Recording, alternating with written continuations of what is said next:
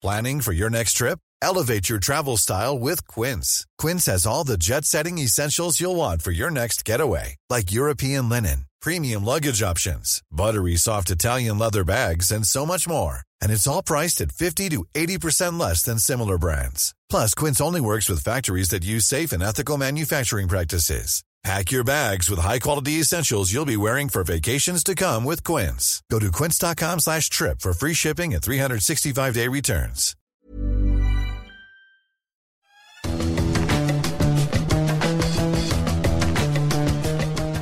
Salut à tous, bienvenue dans les Fouilles Volants pour euh, évoquer l'actualité de la Formule 1 avec Stéphane Vrignot, notre spécialiste sur eurosport.fr. Salut Stéphane Salut Gilles, comment vas-tu? Alors, Ça va très très bien. Ce podcast est à retrouver sur toutes les bonnes plateformes de Deezer à Spotify en passant par Acast ou par Apple Podcast. N'hésitez pas à nous donner 5 étoiles et aussi à vous abonner et comme ça vous recevrez les nouveaux épisodes directement dans votre euh, application. Alors aujourd'hui, on a décidé euh, d'évoquer euh, trois thèmes qui nous ont intéressés, un petit peu inspirés. On va d'abord essayer de vous dire pourquoi Red Bull en a encore sous la pédale et peut prétendre à prendre rapidement le, pouvoir en Formule 1. Ça, ça sera le, premier acte. Ensuite, euh, on va évoquer euh, le cas euh, des pilotes réputés qui ont changé d'équipe cette saison. Et vous allez voir que les, les fortunes sont plutôt diverses entre Vettel, Perez et Ricciardo. Et puis le troisième sujet, on parlera du bad boy, du nouveau bad boy de la Formule 1, euh, Nikita Mazepin. Stéphane, on commence donc ce, podcast avec euh, cette question. Euh, Red Bull en a-t-il encore sous euh, la pédale? Et on a envie de répondre oui. D'abord, on va placer le, contexte si tu le veux bien. C'est Hamilton qui a gagné le, premier Grand Prix à, Bahreïn en créant la surprise, hein, honnêtement, parce que Red Bull avait endossé le rôle de favori en dominant les essais de pré-saison, en dominant toutes les séances d'essais libres et de, et de qualification. Et il aura fallu une stratégie ultra offensive, un pilotage exceptionnel et puis sans doute un, tout petit peu de- d'empressement de, la part de, Verstappen pour que ce soit la Mercedes euh, qui, euh, qui s'impose. Mais à la suite de ce premier Grand Prix, on se dit, et on n'est pas les seuls hein, évidemment, euh, que Red Bull a quand même les armes pour, pour vraiment prendre possession du championnat cette, cette saison. Et ça commence, Stéphane, sans doute par la, modification du, règlement euh, technique pour cette saison euh, 2021, où on a cherché à réduire un petit peu euh, les performances aérodynamiques des, autos. Et ça, ça a favorisé un petit peu euh, euh, l'équipe euh, Red Bull, qui a une technique très particulière en matière d'aéro. Euh, oui, Gilles, euh, on va faire court là-dessus parce qu'on en a déjà parlé. La, Red Bull a du piqué, c'est très favorable pour, euh, la, saison euh, en cours. Mais en fait, la petite nouveauté, c'est que, un, Helmut Marko, le conseiller de l'écurie, a dit Vous savez, en fait, ça, euh, Bahreïn, ce n'était pas notre circuit le plus favorable de l'année puisque ça va bien fonctionner sur des virages euh, rapides. Donc, on attend plutôt euh, le Portugal, même Montmelo, finalement, euh, le Grand Prix d'Espagne. Et puis, deuxièmement, euh, Mercedes, ils sont, ils sont mal, franchement, parce que Toto Wolff a dit nous, on ne pourra pas corriger le tir. Relever cette voiture, on en serait capable, mais ça nous ferait consommer un jeton de développement. Les écuries ont droit à deux jetons pour travailler sur des domaines précis de la voiture. Il a dit ça, c'est terminé, c'est fini, et on est coincé. Voilà, on n'y arrivera pas, donc c'est mort. Et effectivement, c'est assez impressionnant hein, de voir comment on a euh, inversé en fait la, tendance au, moment des, des qualifs. hein. On se souvient que l'année dernière, euh, c'était les Mercedes qui avaient fait, euh, qui avaient fait la pole. Là, cette année, c'est donc Verstappen qui a fait la pole avec quasiment 4 dixièmes de mieux hein, par rapport à, Lewis Hamilton. Et on a vraiment le sentiment hein, que, du côté de chez, Mercedes, bah, ça, allait être, compliqué. Toto Wolff l'a, reconnu. Lewis Hamilton a même dit qu'il faudrait tout donner et même plus. J'ai bien aimé euh, cette, euh, cette, cette expression pour euh, arriver à, renouveler la, victoire de, de Mercedes à, à Bahreïn. C'est quand même assez impressionnant de, de voir comment ils ont réussi donc techniquement à inverser la, la, tendance et, puis surtout il y a eu cette faculté hein, d'ex- d'exploitation vraiment de, de tout sur, sur, la Red Bull. J'aimerais bien que tu, tu évoques ça hein, avec nous, l'exploitation technique et opérationnelle de cette équipe Red Bull qui est vraiment bluffante. Bah, ce qui a changé énormément cet hiver, ce qui n'était pas prévu, c'est le moteur Honda il y avait un moteur Honda dans les cartons pour 2022 qui est euh, en, étude, qui était en étude depuis euh, bien 2-3 ans, parce que tu t'y prends quand même assez longtemps à l'avance. Et en fait, en 6 mois, ils ont décidé de, mettre en place ce moteur pour la saison 2021. Ils ont décidé ça en, octobre, parce que 2021 sera leur dernière saison. Ils ont dit on a des choses, on a des évolutions qui ne sont, qui sont pas tout à fait prêtes, mais on va accélérer tout ça. Et ils ont trouvé 20 chevaux dans le moteur. Alors, on dit qu'il serait à 10 chevaux simplement du moteur Mercedes. J'en doute un petit peu parce que ça signifierait que le moteur Mercedes n'a pas progressé. Cet hiver, il avait gagné, je rappelle, 30 chevaux euh, l'hiver précédent, l'hiver 2020, euh, 2019-2020. Euh, Donc, ils ont certainement encore gardé une certaine avance, mais il y a eu un effort exceptionnel de la part Honda, franchement. Helmut Marko l'a dit chez Red Bull, il a dit tout ça, c'est grâce à Honda. Vraiment, on a la partie arrière la plus étroite de toutes les voitures. Euh, c'est cette partie qui est fondamentale cette année parce qu'il faut faire travailler absolument le diffuseur, les appuis générés par l'arrière de la voiture qui ont été rognés de 10%. Et ça, ça fait très mal à Mercedes. Et Comment est-ce qu'ils ont fait? Chez, Honda Eh bien, ils ont euh, modifié euh, des, fondamentaux du moteur. Alors, pour faire court, en, 10 secondes, a vraiment, ils ont abaissé le centre de gravité du, du vibroquin. Euh, donc, euh, euh, ils ont aussi modifié l'angle des, soupapes. Ils ont, changé vraiment beaucoup de choses pour faire, pour avoir un moteur beaucoup plus compact et ça marche très très bien. Franchement, on en voit les résultats et ça, c'est vraiment le bonus que n'attendait pas Red Bull. Et s'il n'y avait pas eu ce nouveau moteur Mercedes, certainement que Red Bull n'en serait pas là aujourd'hui. S'il n'y avait pas eu ce nouveau moteur Honda, voilà. voilà. Et, d'ailleurs, en termes d'encombrement, on a même vu que chez, Mercedes, ça avait pris il y a une bosse hein, qui, est, qui est apparue euh, cet, hiver. Ils ont plutôt fait le chemin, euh, chemin inverse du côté de chez, chez Mercedes. Ça, c'est pour le côté, euh, le côté motorisation. En termes d'exploitation sur, sur la piste, il y a quand même des choses qui sont assez incroyables. Hein. Stéphane, on, en parlait en, préparant ce, ce, podcast sur les, sur les arrêts au stand, notamment où Red Bull a été redoutable euh, je crois que sur les 10 meilleurs arrêts au stand, les, Red Bull ont, été, ont, signé 5 des 10 meilleurs chronos. Alors, les Red Bull ont fait 5 arrêts, oui, 2 avec Verstappen, 3 avec euh, Perez. Et 4 de ces 5 arrêts sont dans les 10 arrêts les plus ah, rapides. 4 sur 10. Euh, c'est ça. Verstappen a fait 1 seconde 93, Perez 2 secondes. Et puis Perez, il a aussi le cinquième arrêt et le dixième arrêt. Donc ces, ces, trois arrêts sont dans le top 10. Ils sont vraiment forts. Euh, l'autre arrêt, c'était Verstappen. Il est vraiment au milieu du, paquet. Euh, en 2 secondes 71, c'est presque une seconde de plus que ce qu'ils ont l'habitude de faire. Euh, là-dessus, en fait, ça va être très important, je trouve, parce qu'ils ont ça en place et ça fait plusieurs années qu'ils sont les meilleurs de ce point de vue-là, l'année dernière déjà, devant Williams et devant Mercedes. Et maintenant, on sait que ça va se jouer à coup d'undercut que ça va être vraiment très tendu, que ça va jouer à la demi-seconde près. Et je trouve que Verstappen a une vraie arme de ce côté-là. Et en plus, euh, le pit crew de, Red Bull est le meilleur, mais souvent, ils ont les, meilleurs chronos, ils signent les meilleurs chronos avec Verstappen. Alors, il y a une façon aussi de, je ne sais pas, de, choisir les mécaniciens ou de les, motiver. Ou de, euh, mais en tous les cas, euh, Verstappen peut compter euh, là-dessus. c'est lui d'ailleurs qui a l'arrêt au stand, je le rappelle, le plus rapide. 1 seconde 82, je crois que c'était au Brésil en 2019. C'est juste spectaculaire. ils ont les trois plus, les arrêts les plus, les plus rapides. Donc, euh, et puis l'année dernière, ils avaient 9 des 10 arrêts les plus rapides sur toute la saison. Donc là-dessus, en termes opérationnels, ils sont tip-top. Et là, on se doute hein, que ça, ça, peut se jouer effectivement à très très peu de choses face à, face à Mercedes cette saison et que c'est forcément un atout dans la manche des hommes de, Christian Horner. Pour compléter euh, ce, que tu, ce que tu disais, Stéphane, hein, euh, Red, Bull donc, est passé vraiment tout près de la, de la, victoire. Il a fallu un exploit de Lewis Hamilton et de l'équipe Mercedes pour les en empêcher. Euh, mais à Bahreïn, euh, c'est vraiment pas un circuit qui réussissait hein, à, la, Red Bull.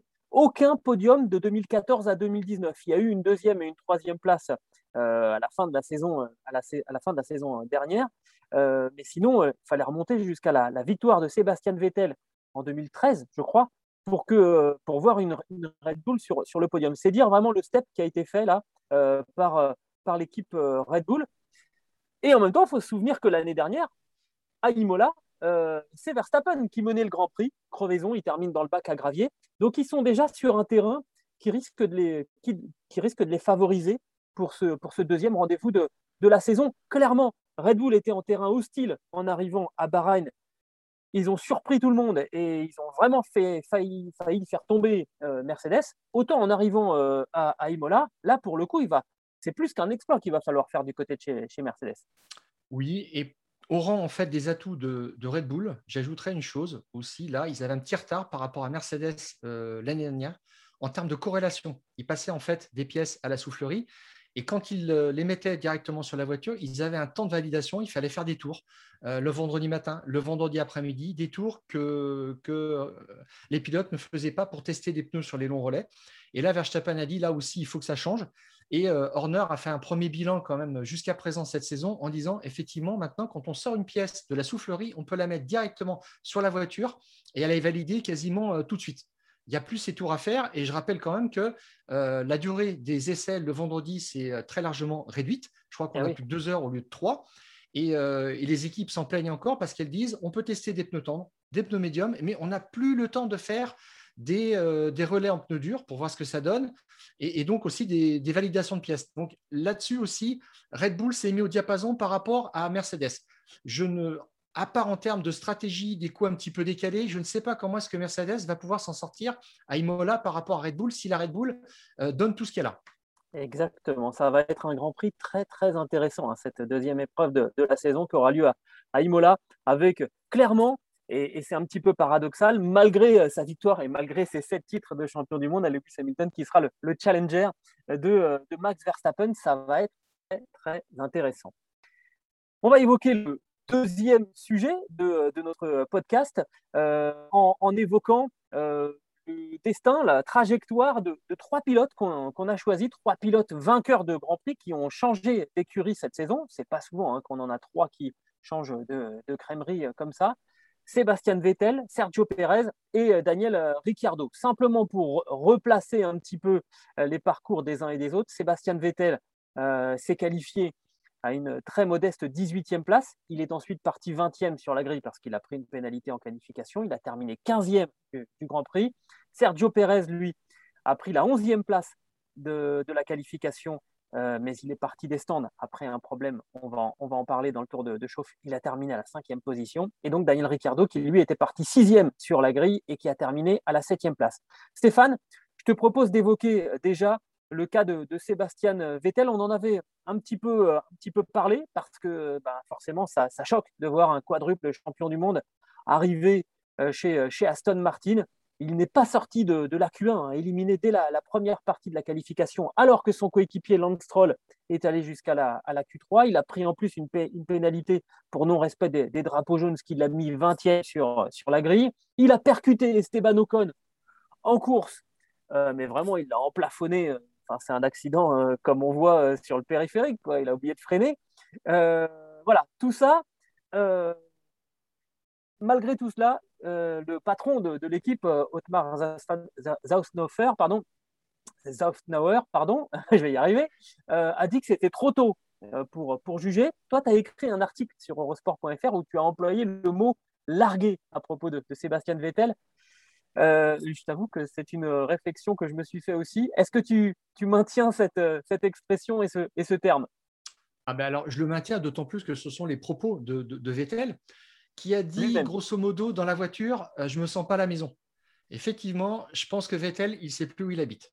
Franchement, là, dans cette Aston Martin qui ne lui convient pas. Et il a dit quelque chose parce que Vettel, c'est toujours des. Il faut lire euh, entre les lignes. Il a dit il y a des choses qui dépendent de nous et des choses qui ne dépendent pas de nous. Ce qui ne dépend pas d'eux, c'est le train arrière de la Mercedes qui est assez plat, qui n'est pas assez relevé, le train arrière qui n'est pas assez relevé type euh, Red Bull. Et ça, ça le mine, franchement. Et il, va, il sait qu'il va falloir faire avec sur toute la saison. Et je pense que sa saison est déjà fichue. À Bahreïn, il a dit euh, dans certains virages, je suis très bien, dans d'autres, je suis complètement largué, c'est-à-dire qu'il n'a pas un setup qui est euh, équilibré, c'est juste euh, catastrophique. il a dit qu'il faut que je change beaucoup de choses dans mon pilotage pour m'habituer à cette voiture et comprendre comment la piloter. C'est affreux, vraiment. c'est d'ailleurs ce qu'a dit Damon Hill, c'est affreux à voir la, souffrance qu'il a au volant et la façon dont il a d'essayer de, s'en sortir. Et, il s'enfonce en permanence à chaque tour. C'est c'est abominable. Bon, c'est comme ça. Et puis, euh, le sentiment, finalement, c'est que euh, c'est très psychologique. Euh, l'a dit, c'est vraiment dans la tête tout ça, et il faut qu'il se sorte de tous ces problèmes parce qu'il ne sait plus par quel bout prendre le, problème. Et il n'est pas d'ailleurs le pilote que Aston Martin a cru avoir recruté. Aston Martin pense avoir recruté le quadruple champion du monde de Red Bull, le, quadruple champion du monde aussi qui euh, faisait des belles choses dans ses premières années chez Ferrari jusqu'en 2017 inclus, je dirais. Après, ça commence à s'étioler en 2018. Et euh, j'en veux pour preuve ce que disait la, stratège en chef euh, Bernadette Collins en, début de saison, avant que ça ne ah, démarre. Si c'est Bernadette qui l'a dit alors. Elle disait, non, mais elle, était très sérieuse. Elle disait si on écoute bien à la radio tous les pilotes, en fait, à différentes étapes de, la course, finalement, ce qu'on s'aperçoit, c'est qu'il y en a très peu qui comprennent dans quelle stratégie ils sont, qui est-ce qui est euh, autour d'eux, qui sont leurs adversaires réels, qu'est-ce que ces gens-là font?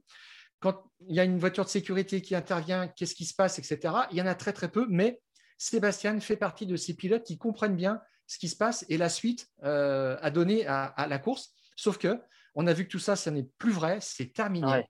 Euh, il, est, il, est, vraiment perdu et euh, au revoir le, Sébastien Vettel qui cassait tout chez, Red Bull et qui, qui était très très fort chez Ferrari 2015, 2016, 2017. Ça, c'est terminé je suis d'accord sur le, sur le point de vue euh, psychologique. Moi, il y a, y, a, y a, un mot que j'ai envie d'employer, c'est submergé. On a le sentiment qu'il y a trop d'éléments à, à, gérer depuis quelque temps pour Sébastien Vettel, trop d'éléments différents à gérer en trop peu de temps. La confiance qui s'est aussi euh, évaporée hein, pour, euh, pour l'Allemand. On a vraiment eu ce sentiment que dans une partie de sa carrière, chez Red Bull évidemment, chez Ferrari au début, on avait le sentiment que même quand un coup dur le, frappait, à aucun moment il y avait un doute dans, dans, son esprit sur sa capacité à pouvoir euh, rectifier le tir, à, pouvoir regagner des places éventuellement euh, perdues sur, euh, sur un problème ou sur, ou sur une erreur. Et, et alors, évidemment, cette, confiance, cette grinta, elle peut s'étioler au fur et à mesure des, saisons, mais normalement, elle est remplacée par l'expérience, ce qu'on voit très très bien sur Hamilton, qui a gardé un sens de l'attaque fabuleux, mais en plus, maintenant, il y a, l'expérience, ce qu'en fait un gars qui est quasiment imbattable. mais chez lui, non, l'expérience, on a l'impression qu'elle n'imprime pas, euh, et comme il n'y a plus ce sentiment qu'il peut tout faire, eh ben ça ne marche plus vraiment. Il était l'enfant roi chez Red Bull. Tout était mis sur lui, les nouvelles pièces, les meilleures stratégies. Euh, euh, Weber était un faire-valoir. Il a eu un problème quand Ricciardo est arrivé. Ricciardo l'a tout de suite assommé en 2014. et puis chez Ferrari, c'est pareil. Il est venu avec un salaire mirobolant. Donc, ils lui ont déroulé le tapis rouge, forcément. Et là, maintenant, comme tu le dis, on a l'impression que son, expérience le dessert, c'est-à-dire qu'il ne sait plus faire le reset, ne sait plus aborder euh, ce nouveau challenge avec un, regard neuf, en, en, mettant les compteurs à zéro, puis en, reprenant les choses de façon basique. On a l'impression, comme tu dis, qu'il est submergé, à tel point qu'il euh, était très très fort en stratégie. Ben là, il décide de faire qu'un arrêt sur ce Grand Prix parce qu'il part euh, dernier sur la grille. J'ai regardé les stratégies 2019 et 2020, aucun pilote n'avait un plan à un arrêt pendant les courses. C'est juste une catastrophe. Euh, là, il fait de l'anti-Vettel. Il prend tout à l'envers. Et Ralph Schumacher a dit, il se plaint un peu de tout, il faut qu'il arrête ses gémissements. C'est sévère. Alors, on va maintenant parler de, Sergio Perez, euh, Stéphane, qui a manqué euh, la qualification, enfin en tout cas qui, manque la Q3 pour quelques centièmes euh, alors que Verstappen lui fait, la pause. Déjà là, on se dit ah il va être un petit peu en difficulté. Après un problème électrique pendant le tour de, chauffe qui l'envoie au départ dans la voie des stands, on se dit ça va être très très compliqué. Puis il remonte jusqu'à la cinquième position euh, à, l'arrivée avec un, rythme en course qui a été estimé par Helmut Marko euh, comme étant identique à celui de, Verstappen. Moi, j'ai trouvé un Sergio Pérez ultra solide euh, dans, cette, Red Bull et un deuxième pilote solide à côté de Verstappen. Ça faisait longtemps que ce n'était pas arrivé, hein, cette équipe. Oui, on sort d'Albon et puis avant euh, Perez. C'est clair que c'est un changement de décor. Et, Gasly avant, qui n'avait pas eu le temps hein, de, de, de, s'installer dans cette équipe. Quoi. Pardon, euh, Albon et Gasly. lui, il fait le chemin inverse de Perez en termes de, de hauteur de caisse, on, va dire, puisqu'il avait une voiture qui était assez à plat, il passe à une voiture qui est, vraiment relevée sur l'arrière. Et donc, il dit ça, c'est très, très différent de ce à quoi j'étais habitué, euh, cet arrière relevé. Mais ce qui est un petit peu inquiétant, quand même, c'est qu'il a dit que ça ne correspond pas à mon style de pilotage. Euh, rapidement, après, euh, après la qualif. Donc là, je suis un petit peu inquiet pour ça. Euh, Marco a souligné ses mérites. Il a dit c'est pas énervé quand il a eu son problème dans le tour de formation. Il a fait des procédures de, sauvegarde en urgence Il a eu tout bon, c'est pour ça qu'il est parvenu à, repartir. Et ça, il faut expliquer que c'est très très compliqué, hein, parce qu'aujourd'hui, toutes ces procédures sur les volants, c'est infernal. Hein. Ah ben, il y a, je ne sais pas, sur le, le volant de la, Mercedes, il y avait à peu près 80 fonctions l'année dernière ou il y a deux ans. Enfin, on, est dans ces zones-là de, procédures à prendre qu'il faut tout faire dans l'ordre pour sauver un moteur ou pour se relancer parce qu'il a réussi à le redémarrer. Donc, euh, il a fait ce travail, il a potassé le mode d'emploi, hein, tout simplement, tous les, tous les menus euh, qu'il a à sa disposition sur le volant. Donc, il a été euh, sérieux de ce point de vue-là. Il y a des pilotes parfois qui n'arrivent pas à redémarrer. C'est qu'en fait, ils n'ont pas assez travaillé en amont. Pérez a fait ce, travail-là. Donc, ça, c'était important. Alors, Marco a dit qu'il était mieux que, Verstappen. Il parlait quand même du troisième secteur. Et il parlait sur les longs relais. Mais qu'il y avait un souci quand même sur deux virages dans le secteur 1, là où il n'y arrivait pas et où il perdait pas mal de temps quand même. Je crois que c'était 3 dixièmes. Ça s'est vu quand même en qualif et c'était quand même le gros souci. Il se qualifie 10 euh, places derrière Verstappen et ça, c'est interdit. Ça, ça c'est juste pas possible. Euh, le championnat du monde de Formule 1, ce n'est pas le championnat du monde des remontées où euh, on donne le plus de points en fonction des places gagnées. C'est vraiment les places à l'arrivée, point. Et là-dessus, il a une faiblesse. je ne sais pas si ça ne va pas se reproduire cette année. On verra, hein, mais c'est sûr que euh, ça risque de le mettre en, difficulté. Puis on va parler donc de, Daniel Ricciardo. Alors lui, pour le coup, il a plutôt bien réussi sa qualification, hein, puisque première confrontation avec son nouveau coéquipier Lando Norris, et l'Australien prend l'avantage, sixième sur la grille, euh, devant Lando Norris pour 50 millième, 50, ouais, c'est ça, 50 millième de, de, de seconde. Malheureusement pour, euh, pour Daniel Ricciardo, il n'a pas réussi un, aussi bon euh, premier tour qu'il a l'habitude de, le faire. Tu vas, tu vas nous en parler, euh, Stéphane. Et il se fait percuter par, par Pierre Gasly, ce qui endommage le, fond plat de sa, de sa McLaren. Et derrière, il n'avait plus les mêmes, les mêmes performances. Bon, il a été finalement assez, assez mûr, j'ai trouvé, assez mature, Daniel Ricciardo, pour ne pas surpiloter, aller chercher une septième place à l'arrivée, je crois une vingtaine de secondes de son, de son coéquipier malgré son, son problème de, de fond plat, prendre des points. J'ai trouvé ça voilà, très, très mature de la part de, l'Australien. Alors, euh, Gilles, ça, ça faisait partie de, mes paris euh, osés de, début d'année, des paris audacieux. On rappelle, hein, troisième du classement d'après toi. Du championnat du monde, Ricciardo, tout à fait. Je pense qu'il en a le potentiel vraiment. Il a fait du Ricciardo en qualif. Hein. Il a commencé par battre tout de suite Lando Norris, qui n'était pas évident. Il a dit Moi, la voiture, je ne l'ai pas eu beaucoup entre les mains cet hiver. Ben non, une journée et demie, je crois, où euh, il se partageait les trois jours avec Lando Norris. Donc, c'est quand même très, très peu. Et il arrive, il le taxe tout de suite. Et euh, ce qu'il avait fait en qualif l'année dernière par rapport au Con, euh, ça s'était joué à 15-2. Donc là, il n'y avait pas un match. L'année précédente, toujours chez Renault, par rapport à, Hülkenberg, il avait, battu 13-7. Donc là, il s'est posé tout de suite en qualif. Il est le boss. Et ce qui me fait dire quand même que c'est lui qui a la main. Là-dessus, la voiture est quand même très bonne. Par contre, effectivement, il nous a surpris en, course où euh, il s'est fait doubler tout de suite par Lando Norris. Euh, une petite absence, un, manque d'agressivité. Et là, ça ne lui ressemble pas du tout. L'an dernier, on a eu 17 Grands Prix. Il y a 13 reprises. Il a gagné une ou deux places, ou même trois places dans, certains cas. Et à seulement trois reprises, il a, gagné, il a perdu une ou deux positions. Il réussit ses départs, il sert le jeu euh, Ricciardo sans faire des choses stupides, sans, jouer des roues, sans, sans, euh, faire le, jouer les gros bras. S'en sort assez bien. Mais ça, après, il l'a payé. Ça l'a mis dans les roues de, de Gasly. Et là, sa course n'était pas terminée, mais presque. Septième à l'arrivée, c'est le mieux qu'il pouvait donner. Mais effectivement, il a fait le dos rond et euh, c'est quand même une preuve de maturité. Et là, il a dit Moi, je vais être champion du monde avec McLaren. Alors, bon, pas cette année, c'est sûr, mais il, a, il se sent bien. Et non, cette année, c'est Verstappen. C'est vrai. as raison, Gilles, de me rappeler. Et je pense que tu as plus de chances d'avoir raison que moi pour Ricciardo. Mais il a dit euh, McLaren s'est bien organisé, restructuré, la voiture est bonne, tout va bien. Donc euh, il, faudra, il faudra voir, on suivra hein, avec attention euh, le, parcours de ces, de ces trois transfuges de, de, la saison, mais clairement, ça a mieux débuté pour Perez et pour Ricciardo que pour Sébastien Vettel. On s'en doutait un peu. Une petite anecdote, Gilles, je te coupe juste. Euh, on lui a demandé il n'y a pas très longtemps qu'est-ce que vous allez faire ou qu'est-ce que vous avez prévu comme pari chez McLaren? Si vous faites un podium, si vous remportez une victoire. Il a dit là pour l'instant on n'en est pas là, mais il n'y aura pas de tatouage, je n'imposerai pas ça.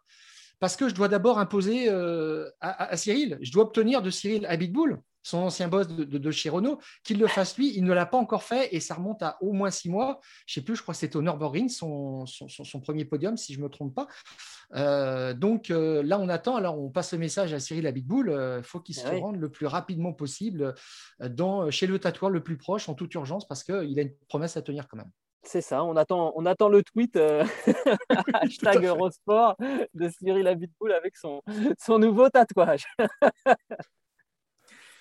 on passe au, troisième acte des, Fous du Volant euh, aujourd'hui et on va parler euh, Bad Boy, on va parler de Nikita Mazepin, le nouveau Bad Boy de, la Formule 1. Et alors, c'est même à se demander, Stéphane, si le, jeune pilote russe qui a donc été recruté par, par As ne fait pas exprès euh, et, n'a pas cherché à, endosser ce rôle de, bad boy de, la Formule 1. Je vais m'expliquer. Pour moi, il y a trois axes qui font que, et ça ne pouvait pas être autrement. Un, c'est un fils d'eux. C'est le fils d'un oligarque milliardaire russe. Ça, on sait que, en général, dans le monde du, sport mécanique, quand on arrive avec beaucoup d'argent, souvent on dit ouais, bah, c'est grâce à l'argent qu'il euh, c'est grâce à l'argent qu'il est là. Euh, et euh, autre point, euh, autre point, il y a, et ce qui est à mon avis le plus grave, euh, l'agression, la vidéo qui a circulé sur les réseaux sociaux de, l'agression de cette jeune fille dans une, dans une voiture pendant l'intersaison, avant son arrivée en, Formule 1. Et là, évidemment, As a, dit qu'elle se désolidarisait, la FIA aussi, mais bon, il n'y a rien eu, il y a rien eu d'avantage, mais bon, ça contribue quand même au rôle de, de bad boy. Euh, et puis, trois, bah, il y a les performances sportives et puis le, fait qu'il n'arrive pas à contrôler sa, sa F1, euh, ce qui lui a valu le surnom de Mazespin à, Nikita dès, euh, dès, le premier Grand Prix. Et alors, c'est fabuleux parce qu'une fois que la machine est lancée, Stéphane, après, je te laisse la main, je suis un peu long, mais une fois que la machine est lancée, elle est impitoyable. Il y a un site internet qui s'est créé, Stéphane, qui répertorie tous les têtes à queue, toutes les figures, toutes les sorties de piste de, euh, de Nikita Mazepin. On, est on en est déjà à 6 hein, depuis le début de la saison en comptant les, essais de, de, pré-saison. il y a même un compteur qui tourne et qui compte le temps depuis le, dernier tête à queue ou la dernière sortie de piste. C'est impitoyable, mais clairement, c'est mérité. C'est voilà, c'est l'archétype du, du, jeune homme qui n'a pas compris comment il fallait faire pour éviter ce piège. C'est sa seule contenance. Il s'est enfermé dans un rôle, il ne peut plus en sortir. Mais ça, c'est son problème. Hein. Mais alors, je te dirais, sans vouloir être trop sévère, je le trouve assez malsain. Il a fait des déclarations cet hiver qui sont d'un autre temps. Il a de l'arrogance, il est prétentieux. Et en plus, il se plante au deuxième virage euh, devant les caméras du monde entier. Il est ridicule, tout simplement. Ah bah, euh, moi, alors, je ne pensais pas qu'un pilote pouvait me faire regretter euh, Kevin Magnussen, qui était l'ancien bad boy, qui avait ses côtés un petit peu vulgaires quand même. Quelques insultes parfois, des choses qui étaient quand même très très déplaisantes dans le monde d'aujourd'hui. Mais là, Mazepin, c'est le super champion dans, ce, dans ce registre-là. Tu m'as dit, quand on a préparé cette émission, l'affaire de l'agression dans, la voiture, ça lui valait tout simplement de perdre son volant, normalement, décemment. Bon, ben, écoute, Gilles, il apporte 20 millions d'euros à une écurie qui aurait pas mis la clé sous la porte, mais presque, avec ses problèmes de pandémie l'année dernière euh, toutes ces euh, difficultés économiques dans les teams, on a pensé que deux ou trois écuries étaient sérieusement en difficulté. Gene Haas est lassé de ces résultats qui n'arrivent pas. Il cherche à vendre, même s'il s'en défend. Parce que c'est normal, quand tu cherches à vendre, tu dis pas que tu es vendeur, parce qu'autrement, tu fais baisser la cote tout de suite, tu envoies un mauvais signal. Mais clairement, il est vendeur. Et le papa Mazepin est le, premier candidat à cette reprise. Bon, pourquoi pas hein, il, a envie de payer des tours de manège à son fils. Mais euh, c'est 20 millions d'euros. Et Comment est-ce qu'il en est arrivé là? Mais moi, ce qui me gêne un petit peu, c'est qu'on en avait parlé d'ailleurs dans un sujet de fin de saison, euh, l'obtention de la super licence qui avait été bizarrement, je dirais, assouplie, alors qu'il n'y en a pas besoin. On sait qu'il faut, pour renouveler le, plateau de la Formule 1, deux ou trois volants euh, attribués euh, chaque année. Donc, dans l'idéal, pour moi, on devrait prendre le premier de la Formule 2, puis le, le, deuxième, et ainsi de suite. Voilà, autant de volants qu'on a besoin. Mais il finit cinquième. Et parce que les, les conditions quand même étaient un petit peu assouplies. Et curieusement, bah, il est là en fait parce qu'il a de l'argent et qu'il est là pour sauver une écurie. Bon, mais en regardant bien, euh, je vois qu'il y a, quand on finit cinquième ou sixième du championnat de Formule 2, ça ne donne jamais de bons résultats. En tous les cas, ça ne donne pas des pilotes qui arrivent à, rester en Formule 1 et à être des gagnants et des potentiels champions du monde. J'en ai juste une petite liste comme ça Nakajima, Buemi, Kobayashi, qui étaient des pilotes sérieux, mais qui n'ont pas percé réellement. Puis il y a eu Kobayashi, Van der Gaard, Chilton, Ericsson. Voilà, des, gens qui sont venus, qui sont partis parce qu'ils avaient du budget. Et on est encore là-dedans. Et je trouve que ça envoie un mauvais signal parce que pendant ce temps-là, il y a Kaluma Ilot qui a fini vice-champion en Formule 2, qui n'a pas de volant et qui s'est fait prendre son volant par, euh, par Mazepin parce qu'on pensait que euh, Mick Schumacher irait chez euh, Alfa Romeo et que euh, Kaluma Ilot irait chez, chez As. Ben, ça ne s'est pas passé comme ça. Non, exactement. Alors, ce qui est, ce qui est assez déplaisant, évidemment, il y a cette histoire d'agression. je suis assez assez surpris euh, d'ailleurs qu'il soit, qu'il soit passé au, travers, mais je pense qu'effectivement, clairement, si, euh, s'il n'avait pas eu son volant, il n'y aurait eu que 18 voitures sur la grille de départ et c'était c'était pas concevable. Euh, après, au final, le point positif de cette de, la présence de, Nikita Mazepin en, Formule 1, c'est qu'il réhabilite un petit peu Lance Stroll. On sait que le, papa de Lance Stroll est, également un, milliardaire canadien. Il en a beaucoup souffert, euh, Lance. On lui a souvent dit qu'il était là que par l'argent de, son père. Et au final, avec une attitude qui est radicalement différente de celle de, Nikita Mazepin, c'est quelqu'un de très cordial, de très poli. Euh, il a cherché à prouver qu'il méritait sa, place et il a fait des, bons résultats. Hein. Il est monté sur le, podium. Euh, et, et c'est pas du tout la même attitude de la part de, Nikita euh, Mazepin, qui lui semble prendre pour un fait accompli le, sa présence en, Formule 1 et quelque part défier un peu tout le monde en disant Et alors, voilà, c'est moi, je suis comme ça. Mais non, c'est pas comme ça. Un sportif de haut niveau, euh, il doit se remettre en cause et euh, s'il veut prouver quelque chose, parce que euh, finalement, on, demande qu'à changer d'avis et à, découvrir un talent extraordinaire, il va falloir qu'il commence par se, remettre en cause et j'ai l'impression qu'on en est encore très très loin.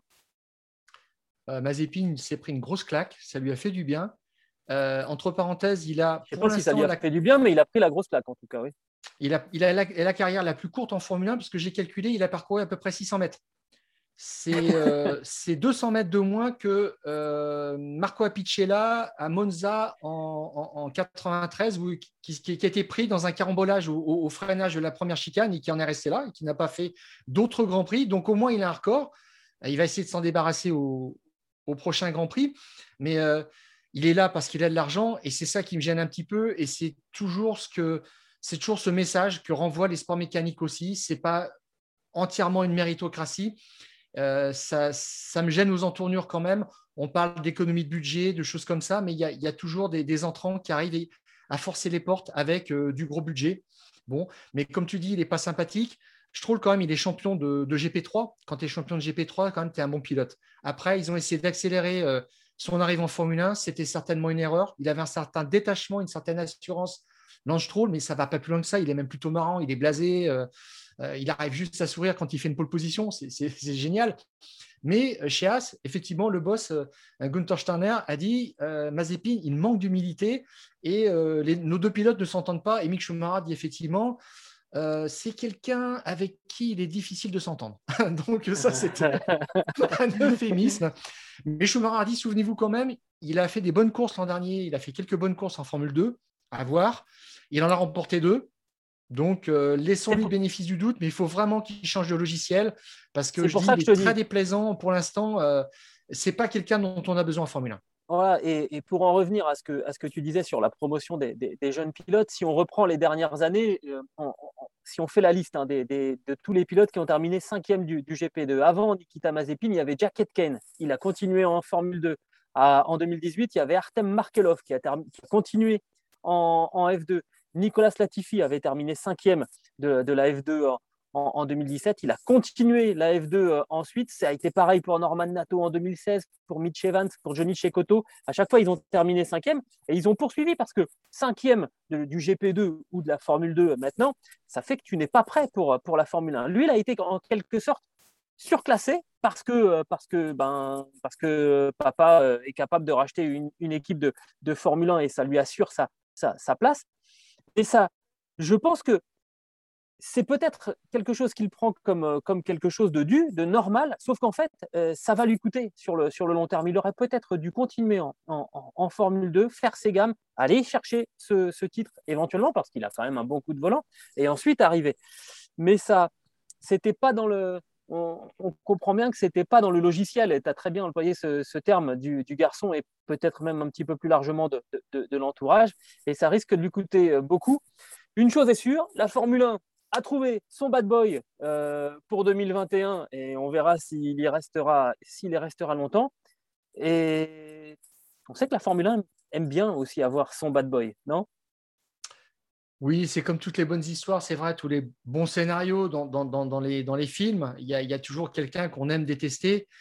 Et euh, on se posera peut-être la question, qu'est-ce qu'il nous a encore fait? Mais on, va quand même s'amuser à, à, voir euh, c'était à queue si ça se termine par, des crashs, parce que ce n'est pas ce qu'on lui souhaite, mais juste simplement de voir que euh, ça va trop vite et que pour l'instant, on a l'impression que c'est la voiture qui pilote plutôt que lui. Exactement. On va s'arrêter là, Stéphane, pour ce euh, podcast des, fous du, volant. Bah, on a encore dit euh, plein de choses. Euh, on a encore encore un petit peu de temps à attendre, hein, puisque le deuxième Grand Prix de, la saison donc à, Imola est le 18 avril. Entre-temps, vous pouvez retrouver ce, ce, podcast sur toutes les bonnes plateformes d'écoute de Deezer à Spotify, en passant par Acast ou par Apple Podcast. Donnez-nous euh, la note maximale, hein, pourquoi pas 5 étoiles, euh, et puis pensez à vous abonner, comme ça, à chaque fois qu'on fabrique un nouvel épisode, et eh bien, vous le recevez directement sur euh, votre, votre smartphone. vous pouvez aussi, en patientant, aller sur le site eurosport.fr, où on retrouve notamment tes très bons articles, mon cher Stéphane. On se dit à la semaine prochaine et on se rapprochera hein, de, cette, de ce Grand Prix d'Émilie-Romagne. À la semaine prochaine, Stéphane, et d'ici là, on coupe le contact. Allez.